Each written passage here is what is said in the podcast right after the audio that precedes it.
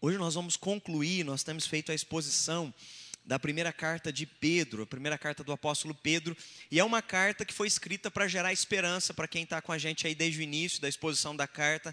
Lá se vão dois, três meses que a gente tem. É, é, vem expondo essa carta, não é? E ela é uma carta que foi escrita para os cristãos da dispersão. E esse é um momento em que nós fomos dispersos também por causa do Covid, não é? É, esses dias eu ouvi o pastor Jeremias falando e eu gostei muito, né? Ele diz que é a diáspora digital, é a dispersão digital. A gente está tudo espalhado e a gente só se conecta através não é, das mídias sociais. E isso está ainda acontecendo, tanto é que nós estamos num culto de quarta-feira. Normalmente teriam mais pessoas aqui num culto de quarta-feira, nós não estamos com tantas pessoas. No domingo também as cadeiras ainda não estão enchendo plenamente, porque nós ainda estamos dispersos. E no meio dessa dispersão, o apóstolo Pedro queria dar uma palavra de esperança, queria dar direção para aqueles crentes que se sentiam confusos. Ele queria dar direção também sobre como lidar com a autoridade, sobre como lidar com o casamento, sobre como lidar, não é, com a vida social. E ele vai trazendo esperança para cada uma das áreas. É uma carta muito profunda e muito rica. E nós vamos concluir essa carta hoje. E eu quero convidar você que está aí na sua casa e você que está aqui comigo no templo, a abrir sua Bíblia comigo, por favor a primeira carta então de Pedro, capítulo 5. Primeira epístola de Pedro, capítulo 5, do versículo 5 ao versículo 14, nós vamos concluir a exposição dessa carta nessa noite.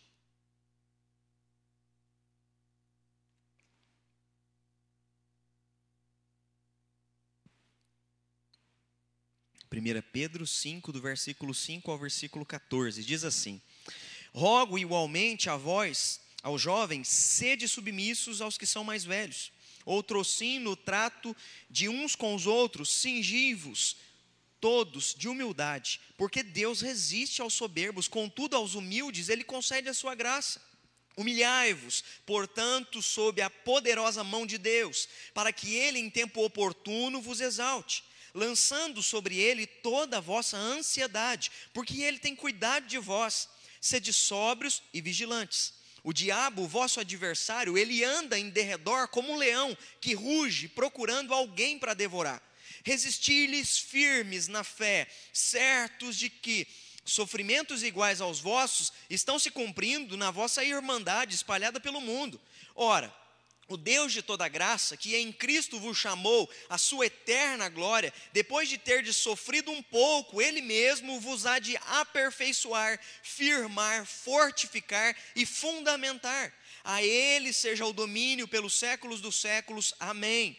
Por meio de Silvano, que para vós outro é fiel irmão, como também o considero, vos escrevo resumidamente, exortando e testificando de novo que esta é a genuína graça de Deus, nela estáis firmes. Aquele que se encontra em Babilônia, também eleita, vos saúda, como igualmente meu filho Marcos. Saudai-vos uns aos outros com ósculos de amor. Paz a todos vós que vos chamais, que vos achais em Cristo. Amém. Amém. Ah, Pedro vai concluir a sua carta e ele vai tratar aqui sobre como ah, ter fé mesmo em tempos difíceis. Ele quer nos chamar a continuar tendo fé mesmo quando os tempos se apresentam difíceis. Por quê? Porque o apóstolo Pedro, ele estava vivendo em dias em que ele estava percebendo, não é? Ele estava com a percepção aguçada sobre que a perseguição não viria tão somente em Jerusalém, como eles estavam experimentando. Estevão já morreu, o diácono, e ele começa a perceber que essa perseguição começa agora a pipocar nas cidades do Império Romano. E ele começa a perceber que isso agora vai ser ah, algo frequente na vida dos cristãos. Ele sabe que o sofrimento vai fazer parte daquele que se declara e daquele que confessa ter Jesus Cristo como o único suficiente Salvador da sua vida.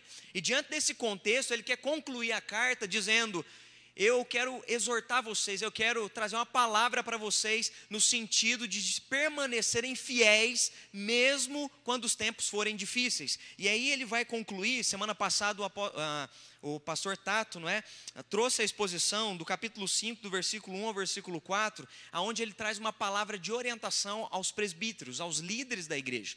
Ah, hoje ele começa, não sei se você se atentou, ele diz: Rogo-vos igualmente aos jovens, sede submissos aos que são mais velhos. Ele começa dizendo. Ah, no capítulo 5, dando uma palavra aos anciãos, aos que são mais velhos, e agora ele faz um contraponto dizendo que os jovens têm que se submeter à liderança da sua igreja. Os jovens têm que se submeter não é, aos mais velhos, ouvindo a sabedoria deles, ah, para que sejam abençoados. Mas do versículo 5, parte B em diante, ele vai dizer agora para toda a igreja como é que a igreja tem que manter a sua fé quando os tempos são difíceis. E é isso que eu queria conversar com vocês um pouquinho nessa noite.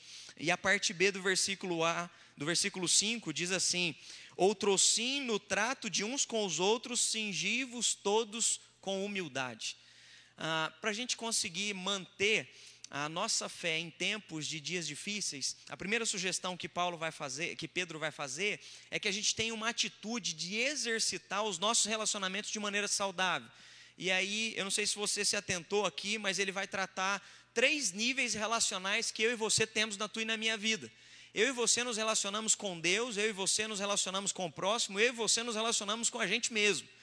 E é diante de tudo isso que Pedro quer dar uma palavra dizendo: cingivos de humildade. Ou seja, vista-se com a humildade e viva debaixo dos seus relacionamentos de maneira humilde. Porque se tem algo que nos impede de nos manter na fé e nos leva à soberba espiritual e ao tropeço e ao pecado, é justamente isso, é a arrogância, é o orgulho, é não olhar para si mesmo, é não se ver como você de fato é. Eu e você somos pecadores, somos falhos. O próprio apóstolo Paulo vai dizer: ai daquele que acha que está em pé, cuidado para que não caia. O que, que ele está dizendo? Ei, seja humilde o suficiente para se enxergar e para ver as suas próprias limitações, porque todos nós estamos sujeitos. Ele encerra a carta dele trazendo essa palavra. E aí eu quero tratar esses três níveis com você sobre a tua relação com Deus, com o próximo e consigo mesmo, é, pensando sobre a humildade, pensando como é que você tem se relacionado consigo nessa primeira parte. Em primeiro lugar, o paradigma no relacionamentos com os nossos irmãos. Ele diz, não é? Outrocim no trato uns com os outros. Ou seja, no seu trato relacional com as pessoas, umas com as outras, ele diz: cinjam-se, né? vistam-se de humildade. E a palavra cingir é a ideia como se estivesse colocando roupa. E nos dias aqui de Pedro, não é? Algo que acontecia, um escravo, ele, para sair na rua e para se distinguir de um senhor, não é, de escravos, e de um escravo, o escravo tinha que vestir uma outra vestimenta. Às vezes ele amarrava uma faixa, alguma coisa do tipo que o identificasse. Então o cingir o identificava a diferença que ele era do outro. Quando Pedro está dizendo cingivos com humildade, ele está dizendo que com quem você se relacionar, que seja visível, é claro que não pela tua vestimenta, mas ele está dizendo que o teu trato no relacionamento com as pessoas seja tão perceptível que você é diferente dos demais. E o que nos mostra que nós somos diferentes dos demais Hoje, nós estamos querendo ir numa geração muito de estética, muito querer mostrar a nossa diferença com o corpo ou com a roupa que usamos, ou com aquilo que nós temos e possuímos. E Pedro está dizendo: não, cinjam-se nas relações mútuas, não é, recíprocas, de humildade. E que isso seja a marca da vida de vocês. E a humildade deve ser a marca que nos distingue dos outros. Porque quando a gente usa a humildade, isso nos fortalece relacionalmente. E isso nos ajuda a nos manter saudáveis na vida relacional, seja no casamento, seja na vida profissional, em qualquer aspecto, seja na vida eclesiástica, na vida social. Você só se vai, vai se manter bem quando você se enxergar como de fato você é. Você precisa se ver de maneira humilde, você precisa se enxergar. Porque toda vez que você tiver um olhar superior acerca de quem você é, você tropeça, você cai, quando você não olha para si, mas quando você é humilde, você escuta o outro. Quando você é humilde, você não se acha melhor do que o outro. Quando você é humilde, você para para pedir perdão, porque você percebe que magoa as pessoas com ação e com omissão. Quando você é humilde, você para para liberar perdão para quem, não é? Vem e se humilha e pede perdão para você. E você é humilde o suficiente para liberar perdão porque você não se vê como um juiz, como uma juíza. Você não julga outro, você não tem autoridade. Humilde se enxerga, eu podia estar do lado de lá, porque eu também poderia estar errando. Por isso eu libero perdão. É isso que ele está dizendo. Você quer se manter bem, você quer se manter firme? Tenha relacionamentos com humildade. Olhe para as pessoas e olhe para si mesmo como de fato você é. A humildade gera empatia, gera comunhão, gera relacionamentos saudáveis. A humildade, não é? Ela vem para nos edificar, porque as nossas naturezas são pecaminosas. E aí, quando a nossa natureza é pecaminosa, ela traz disfuncionalidade.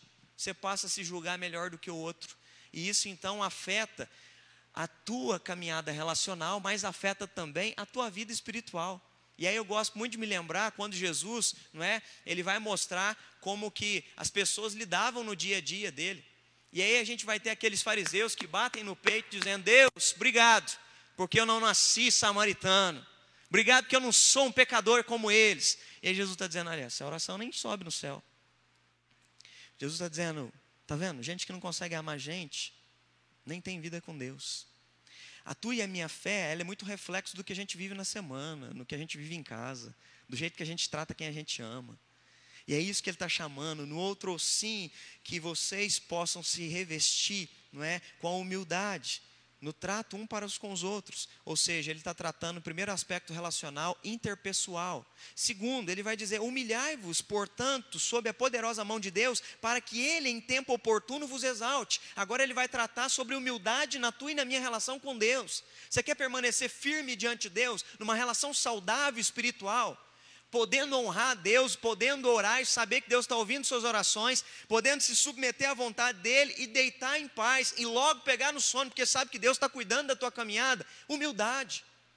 Toma cuidado para não desenvolver e também não cair no pecado de achar que a tua e a minha bondade é um álibi que nunca vai nos fazer pecar.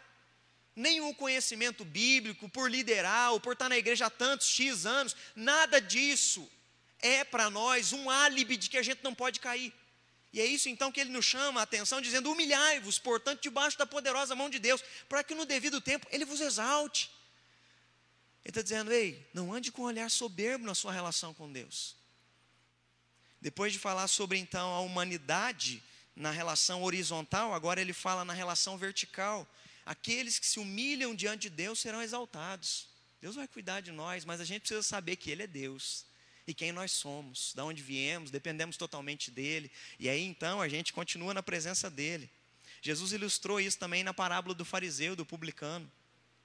Aqueles não é, que enalteceu suas próprias virtudes, dando nota máxima para si mesmo durante a oração, Jesus disse que esse nem estava agradando a Deus. E aí a gente vai ver durante as Sagradas Escrituras vários textos mostrando uma coisa. Se tem uma coisa que incomoda o coração de Deus, é quando alguém se relaciona com ele com soberba com arrogância, ah, negligenciando a presença dele dentro e fora do templo, como se ele fosse religião. Salmo 138, 6 diz o seguinte: O Senhor é excelso, contudo, atenta para os humildes, o soberbo, ele os conhece de longe. Ele está dizendo: Ei, Deus se atenta para quem é humilde. Deus ouve a oração de humilde. Deus se relaciona com gente humilde. Mas os soberbos, Ele conhece esses de longe. Um outro texto, Provérbios 3, 34, vai dizer: certamente ele escarnece dos escarnecedores, mas ele dá graça aos humildes, ou seja, ele cuida, ele dispensa graça para aqueles que vivem debaixo da humildade e da total dependência.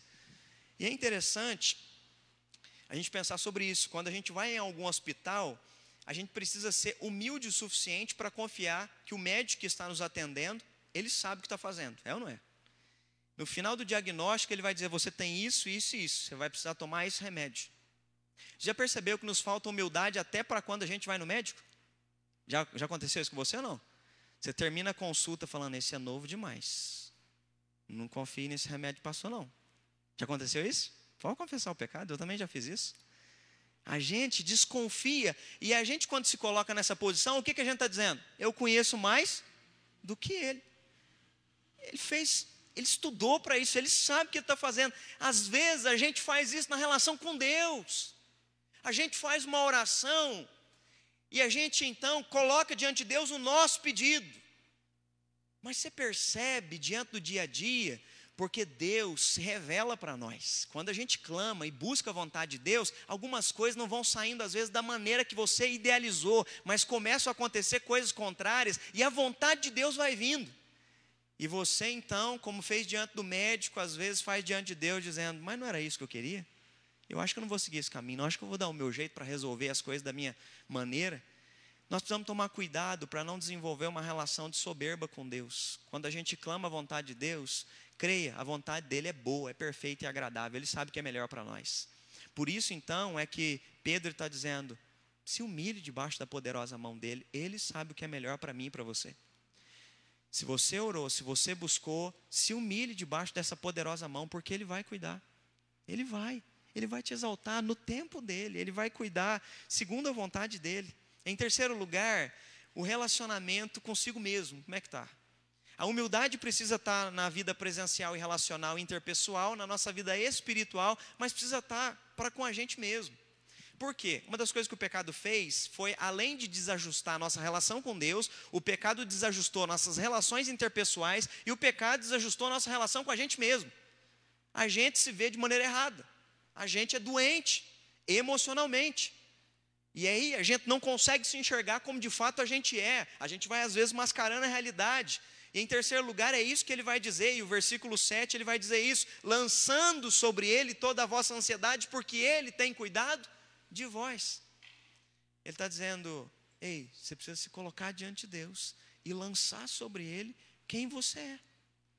Lançar ansiedade sobre ele, porque ele tem cuidado de nós, é admitir uma coisa: eu não tenho controle de nada, nunca tive, ele sempre teve, ele que me deu tudo, e onde eu estou é pela graça dele.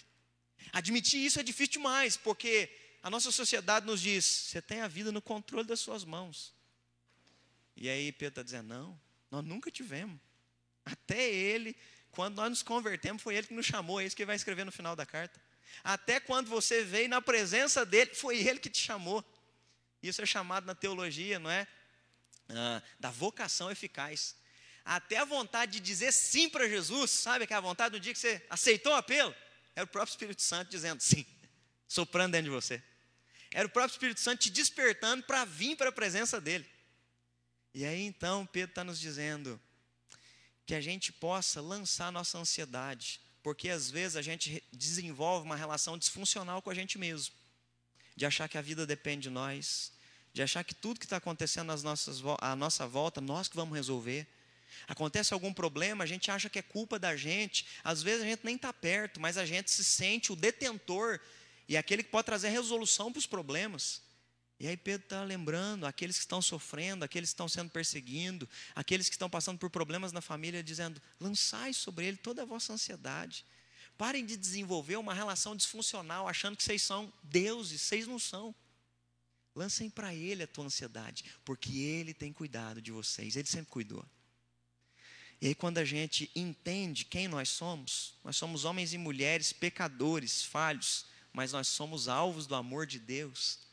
Aí eu gosto do apóstolo Paulo que vai dizer: aquele que não poupou o seu próprio filho por amor de nós, não nos dará graciosamente as demais coisas que precisamos. O que, que Paulo está dizendo? Você devia ficar ansioso por aquilo que te levaria para o inferno. Aí Paulo já responde: Deus já mandou Jesus para solucionar esse problema. Os demais problemas que você tem, será que Ele não vai cuidar? Como Ele cuidou do maior problema da tua vida? É claro que sim. E aí então ele está dizendo: pare de ter uma relação disfuncional, de achar que você tem o controle das coisas. Você não tem. Até a tua vontade de adorar a Deus vem dele. Até aquele entusiasmo na devocional é o próprio Deus que coloca no seu coração. Vem dele. Então, volte-se mais para ele. Porque às vezes a gente sofre demais. Sabe por quê? Porque a gente está querendo controlar a vida na mão a todo momento. E a gente se esqueceu que se nós estamos aqui foi por causa dele. E nós vamos continuar caminhando na presença dele. É isso que Pedro está chamando a igreja, a parar de ter uma relação disfuncional consigo mesmo. Então, tenha uma relação saudável com Deus. Se veja como você é, quem você é. Um pecador que carece da graça de Deus. E a boa notícia é que o salário do pecado é a morte, mas o dom gratuito de Deus é a vida eterna. Deus te deu graça, Deus te deu salvação. Deus te deu o privilégio de andar na presença dele. Então, pela graça, se lance na presença dele. Segundo, não baixe a sua guarda espiritual. Quer ficar firme espiritualmente? Primeiro, ele trata como está a sua relação de humildade para com o próximo, para com Deus e para consigo mesmo. Agora ele entra no segundo ponto, e ele vai dizer: sede sóbrios e vigilantes. O diabo, vosso adversário, anda em derredor como um leão que ruge, procurando alguém para devorar. Então o que, que ele está chamando a nossa atenção? Vocês precisam ficar firmes e não baixar a guarda espiritual. E o que, é baixar a guarda espiritual? É quando a gente pode confundir humildade e se lançar em dependência diante de Deus e achar, pronto, não, agora que eu me lancei diante de Deus, está tudo em paz e não vai acontecer nenhum mal e nenhum problema, nada vai vir sobre mim. Não, é justamente porque você se lançou e você então abriu mão da tua vida e colocou a tua vida nas mãos de Deus, lançando toda a ansiedade sobre Ele, porque Ele tem cuidado de nós. É nesse momento que Satanás olha para mim e para a tua vida como um alvo. Nós agora nos tornamos alvos. Alvos do quê? Do ataque de Satanás. Por quê? Ele veio para matar, roubar e destruir. E aí a gente precisa se lembrar de um detalhe: Satanás não é inimigo de Deus. Inimigo é só quem alguém consegue lutar um, contra o outro. Satanás nunca conseguiu. Ele é uma criatura de Deus. Mas ele se rebelou contra Deus. E em estado de rebeldia, se ele não pode atacar a Deus, ele ataca quem Deus ama. E quem Deus ama? Eu, você, os filhos dele, aos quais ele chamou, que eu acabei de dizer aos quais ele tem cuidado de nós. É a esses então que Satanás vai atacar. Então nós não podemos baixar nossa guarda, porque Pedro vai dizer: sede sóbrios e vigilantes, porque o diabo está como um adversário. E ele começa a narrar, não é? Ele começa a mostrar, primeiro, quem é o adversário? O adversário é Satanás. Satanás é um adversário astuto, sutil, não é? Ele vem às vezes, não através de grande pecado. As pessoas acham que Satanás se manifesta num trabalho que fizeram para mim, numa macumba, num negócio assim. Também pode estar lá. Mas Satanás se, man se manifesta de maneira sutil. Você abre uma brechinha para o pecado e começa a negociar. E é como a serpente soprando no, no ouvido de Eva, dizendo: Não tem problema não. Isso daí não vai dar em morte, não. Vocês vão se tornar iguais a Deus. É bom.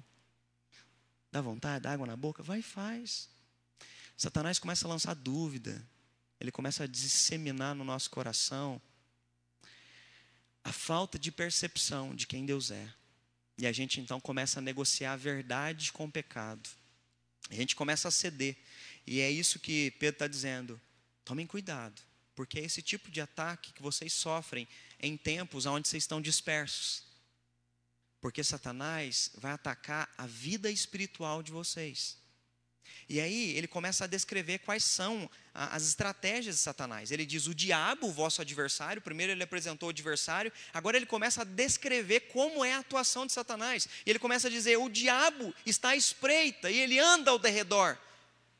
Ou seja, já viu aquelas séries que passam o Miguel ama assistir, né? Agora na Netflix está cheio. Aquelas séries onde vem o leão caçando a presa. Ah, ah, Pedro está comparando e dizendo: ele é como um animal que está à espreita. E animal à espreita, ele não ataca antes da hora. Ele fica agachado. Já viu o leão atacando? Ele fica esperando. Eles acabaram de beber água, eles vão descansar no campo agora. E na hora que eles deitam, o leão vem e ele vem andando por trás ali de todo o matagal, ele não foi percebido até que ele vem, ele agarra com as garras dele e ele então mata o animal, a sua caça.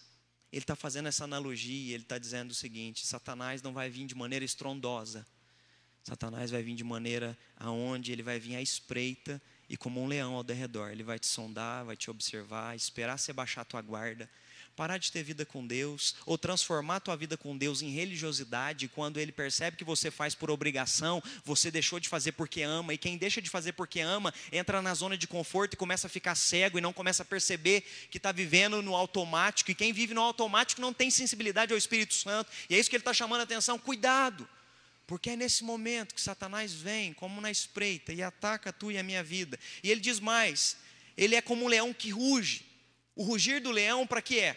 para intimidar a presa.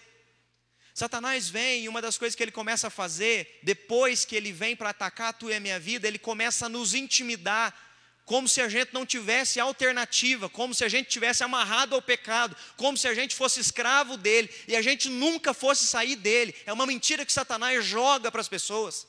de trazer vergonha na cara pelo pecado do passado, dizendo que você não é digno mais, que você não pode mais, que você nunca mais será o mesmo. E ele começa a rugir no sentido de te amedrontar para você não ser mais e não viver mais como um filho e uma filha de Deus. E aí Pedro continua dizendo: e esse leão vem para devorar. E aí a gente então se lembra das palavras de Jesus Cristo em João 10. Ele vem, e ele vem para matar, roubar e destruir. A função de Satanás é essa: destruir nossas relações, destruir nossa vida espiritual, destruir nossa vida emocional, destruir nossa existência. É isso que Satanás quer. Porque se ele destrói quem nós somos existencialmente, isso desemboca, não é, numa disfuncionalidade na nossa vida com Deus. E é isso que ele quer. Ele quer destruir a nossa relação com Deus. Porque ele não pode atacar Deus, então ele ataca quem Deus ama, para destruir essa relação de amor que nós temos com o Pai. Terceiro lugar, ele vai dizer quais são as armas que nós podemos lutar. Então, como é que nós podemos lutar contra o combate espiritual nessa guerra diária? E aí vale a pena lembrar de uma coisa. Eu não sei se você ah, já leu sobre isso, né? mas o apóstolo Paulo vai dizer: a nossa luta não é contra a carne ou sangue, mas é contra principados e potestades e acontecem nas regiões celestiais batalhas espirituais constantes. Daniel ora e a resposta da oração é atrasada porque anjos estão brigando nas regiões celestiais. Nós não enxergamos na dimensão espiritual, mas há batalhas espirituais constantes sobre a tua e a minha vida. E Deus, não é, tem enviado seus anjos para guardar aqueles que o temem. E diante de tudo isso, Paulo nos orienta e Pedro também vai nessa mesma linha dizendo: Sede sóbrios, sobriedade. O que é sobriedade? É alguém que tem domínio próprio. Então olhe para você, não vacile. A sobriedade é a sensação de controle. Já percebeu que quem bebe perde o controle? Fala o que não deve, faz brincadeira maliciosa, começa a agredir, começa a ficar agindo de maneira ridícula. E Pedro está dizendo: sejam sóbrios, não percam o controle em momento nenhum. Lembre-se quem vocês são, por quem vocês foram chamados e para onde vocês vão. Não tenham e não percam isso de vista. Sejam sóbrios. Segundo, sóbrios e vigilantes. A palavra vigilante aqui indica a atividade de estar com o olho aberto a todo momento e orando, e clamando, e buscando a Deus. E é interessante porque a mesma expressão que Pedro está usando aqui, eu não sei se você se lembra, mas quem está escrevendo é Pedro, o apóstolo de Jesus. E ele mesmo ouviu isso da boca de Cristo no Getsemane. Sede sóbrios e vigilantes, porque o espírito de vocês está pronto, mas a carne é fraca. Ele ouviu isso porque ele estava dormindo na hora que tinha que orar. Na hora que ele tinha que ser sóbrio e vigilante, ele não foi. E por isso, dali momentos adiante, ele vai dizer: Eu nunca vi esse homem. Porque quando não há sobriedade, quando não há estado de vigilância, de intercessão, de oração e de entender que no mundo espiritual está acontecendo uma batalha, porque aquele que negligencia a atuação do inimigo, é justamente isso que ele quer. Que a gente viva como se ele não existisse. Porque é nesse ponto então que ele começa a enganar e atacar a nossa vida e a nossa família, a nossa casa. E é diante disso então que ele está dizendo: sejam vigilantes. E Pedro sabe do que falar porque ele deixou de vigiar em um momento da vida dele e caiu, caiu feio. Quem deixa de vigiar cai. E nós vigiamos orando, nós vigiamos consagrando. E quando a gente ora, lembra o primeiro, primeira sugestão? Façam isso em humildade, se colocando debaixo da poderosa mão de Deus para que Ele vos exalte. Porque quando pedir, perder o estado de humilhação na vida de oração, a gente cai. Confesse pecado todo dia. Todo dia clame a visitação do Espírito Santo para esquadrinhar a mente, o coração, para te livrar de você mesmo. Porque você é um perigo para você. A tua mente é um perigo para você. O seu coração é enganoso, vai dizer o profeta. Nós precisamos exercer, não é? Além da sobriedade e da vigilância. Ele vai concluir dizendo: resistir-lhes firmes na fé. Como é que nós vamos resistir aos ataques espirituais que Satanás vem contra a nossa vida? Pela fé. E é interessante porque o apóstolo Paulo faz um paralelo. Ele vai dizer que se nessa luta espiritual contra principados e potestades, a gente precisa colocar o capacete da salvação, colocar a couraça da justiça, cingindo com a verdade, colocar as sandálias do evangelho da paz, e ele conclui essa armadura de Deus dizendo: "Embraçai o escudo da fé, Para quê? Para que possais apagar os dardos inflamados de Satanás. Ele está dizendo, é com a fé agora que a gente enfrenta os ataques de Satanás. E aí, quando você está atento às batalhas espirituais, pela fé você se defende, pela fé você ora, pela fé você clama, pela fé você abre mão, recua, corre, porque o pecado bateu na tua porta. E aí você, como José, pela fé você se defende, sai correndo para não cair em tentação. A fé se torna um escudo de proteção para que eu não caia, para que o dardo não me derrube, não me incendeie, não me inflame. E é isso que ele está dizendo. Pela fé, resistam a Satanás. E é interessante porque Tiago, também, o irmão de Jesus, vai dizer isso: sujeitai-vos a Deus, mas resisti ao diabo, e ele fugirá de vós. Tiago não diz resistam ao diabo e ele vai fugir de vocês. Ele começa dizendo: sujeitai-vos a Deus. Quem se sujeita a Deus resiste ao diabo. Quem para de se sujeitar a Deus não resiste ao diabo e cai. O que nos mantém em estado de sobriedade, de vigilância e pode usar a fé como escudo é nos sujeitar a Deus. Porque quanto mais me sujeito a Deus, mais eu me fortaleço na fé para resistir ao embate ao dia mal. E aí então eu posso resistir diante das batalhas espirituais e permanecer fiel a Deus em tempos difíceis. E para concluir, versículo 10 e 11, Pedro vai dizer: Ora, o Deus de toda graça, que em Cristo vos chamou à sua eterna glória, depois de ter sofrido por um pouco, ele mesmo vos há de aperfeiçoar, de firmar, fortificar e fundamentar. A ele seja o domínio pelos séculos dos séculos. Amém. Ele conclui, não é, chamando a nossa atenção, dizendo: "Sejam esperançosos".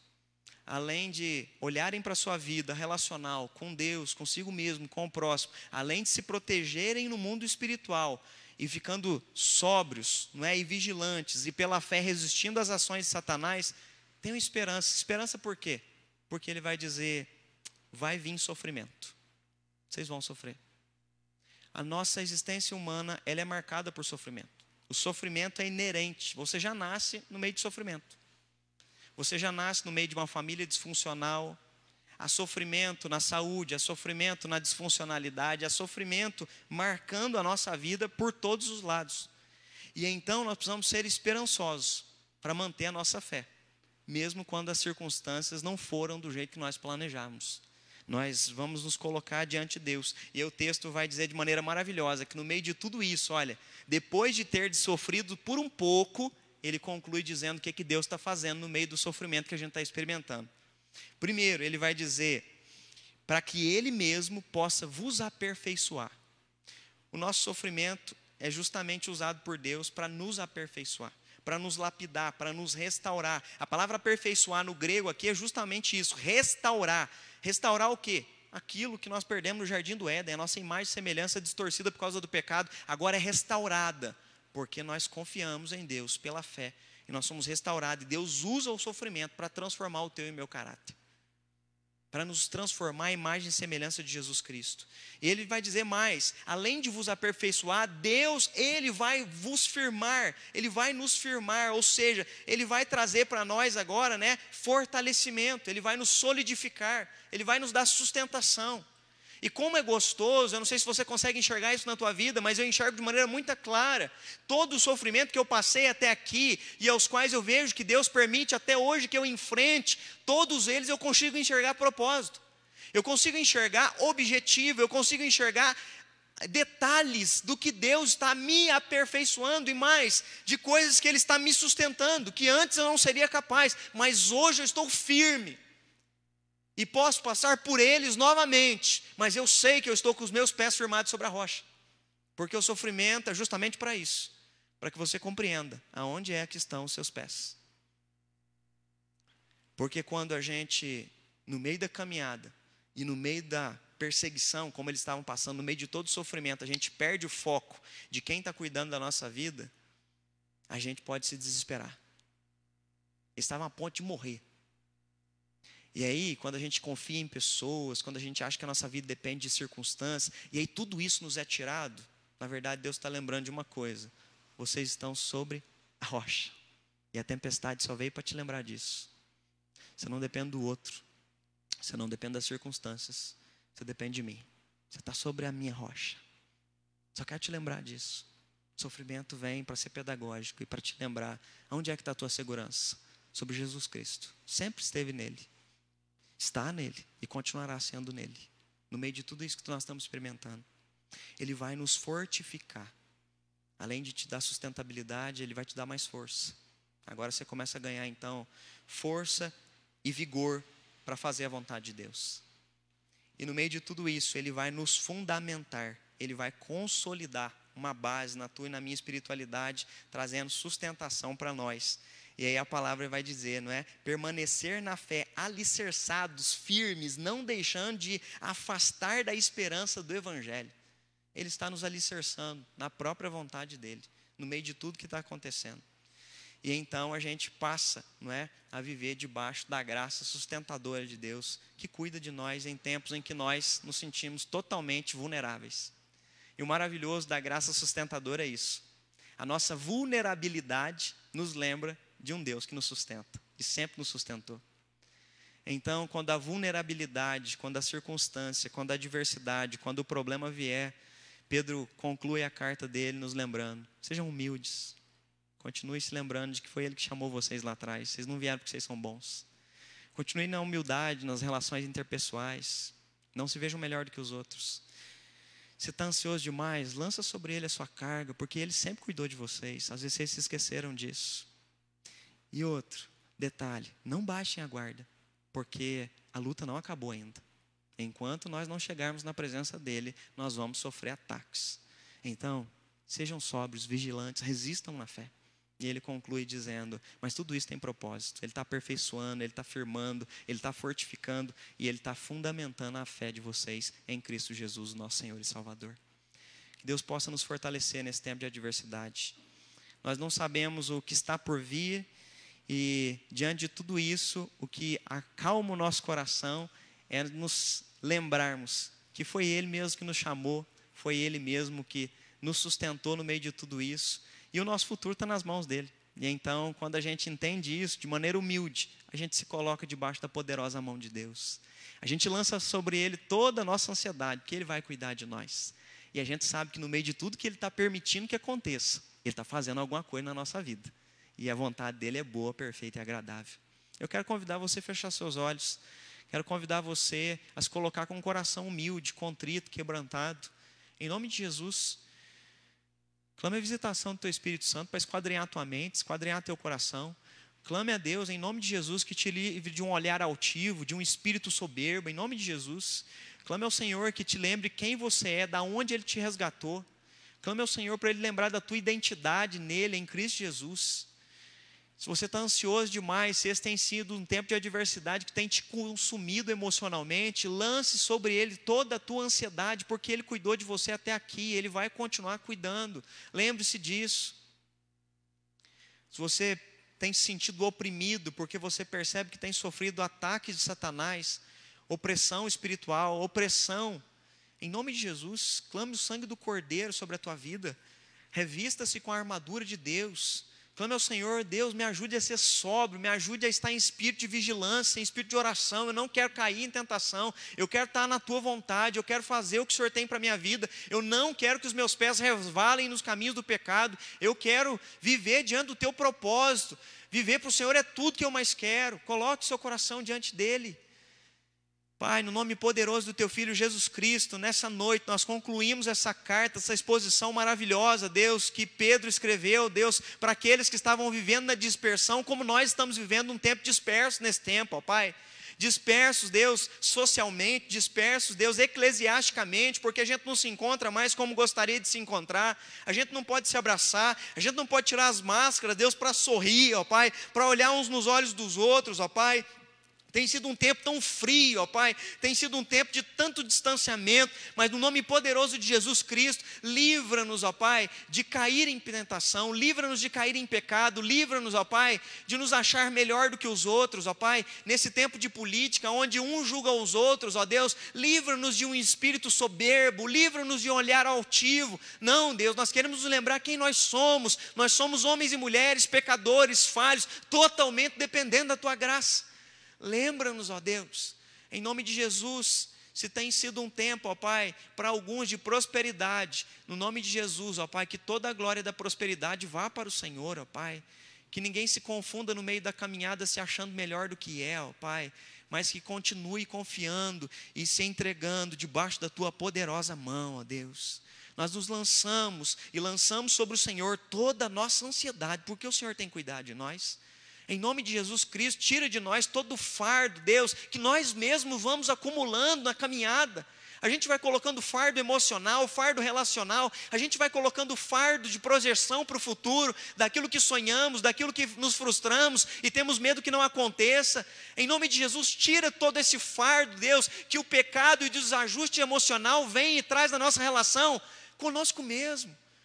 Nós queremos, Deus, caminhar de maneira muito saudável, nos lembrando que tudo é pela tua graça, sempre foi e continuará, sendo. Nós queremos, ó Pai, que o Senhor possa nos aperfeiçoar, nós cremos nisso. Nós queremos que o Senhor possa nos fortificar, nós queremos que o Senhor nos sustente com os nossos pés sobre a rocha. Nós queremos ser lapidados, trabalhados pelo agir do Teu Espírito Santo porque nós cremos na palavra do apóstolo Paulo, que aquele que começou a boa obra, ele há de completá-la até o dia da volta de Cristo Jesus. Completa a tua obra em nós, ó Deus. Completa a tua obra, Deus, nesse final de ano, em nome de Jesus. O Senhor está permitindo que tudo isso aconteça, é porque o Senhor tem propósito. Então faz o que o Senhor tem que fazer em nós, trabalha na nossa fé, trabalha no nosso coração, trabalha nas nossas emoções, trabalha nas nossas relações. Nós estamos com o espírito ensinável, com o coração contrito e disposto para viver tudo aquilo que o Senhor tem e aquilo que o Senhor planejou para cada um de nós. Venha o teu reino, faça a tua vontade aqui na vida nossa, como ela é feita aí nos céus. Guia os nossos pés pelas veredas da justiça, por amor do teu nome, ó Pai. E agora, ao voltar para casa, acampa os teus anjos ao redor de cada um dos teus filhos e das tuas filhas. Em nome de Jesus, ó Pai, nos livrando de todo ataque de Satanás, toda artimanha, toda estratagema, Deus de Satanás, para destruir nosso casamento, destruir a vida dos nossos filhos, ó Pai, para Deus confundir o nosso pensamento e nos levar para longe do Senhor. Coloca o capacete da salvação, cinge-nos com a verdade, coloca em nós a coraça da justiça e calça os nossos pés os sandálios do Evangelho da paz e coloca o escudo da fé no braço de cada um dos teus filhos e das tuas filhas, Deus. Deus, e que eles possam resistir firmes no Senhor diante do dia mal e permanecer inabaláveis para a honra, glória e louvor do teu santo nome, Deus. Assim nós clamamos a tua bênção no nome poderoso de Jesus. Amém, Senhor.